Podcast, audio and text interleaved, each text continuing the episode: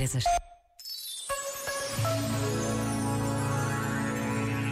A comparação com outras pessoas é tóxica. Ainda assim, pode sê-lo pouco diante de algo ainda mais subtil.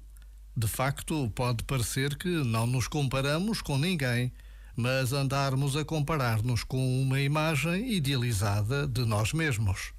Podemos então viver presos à expectativa de corresponder às ideias que temos sobre nós, falhando uma e outra vez. E assim preenchemos os dias de frustração e autocondenação.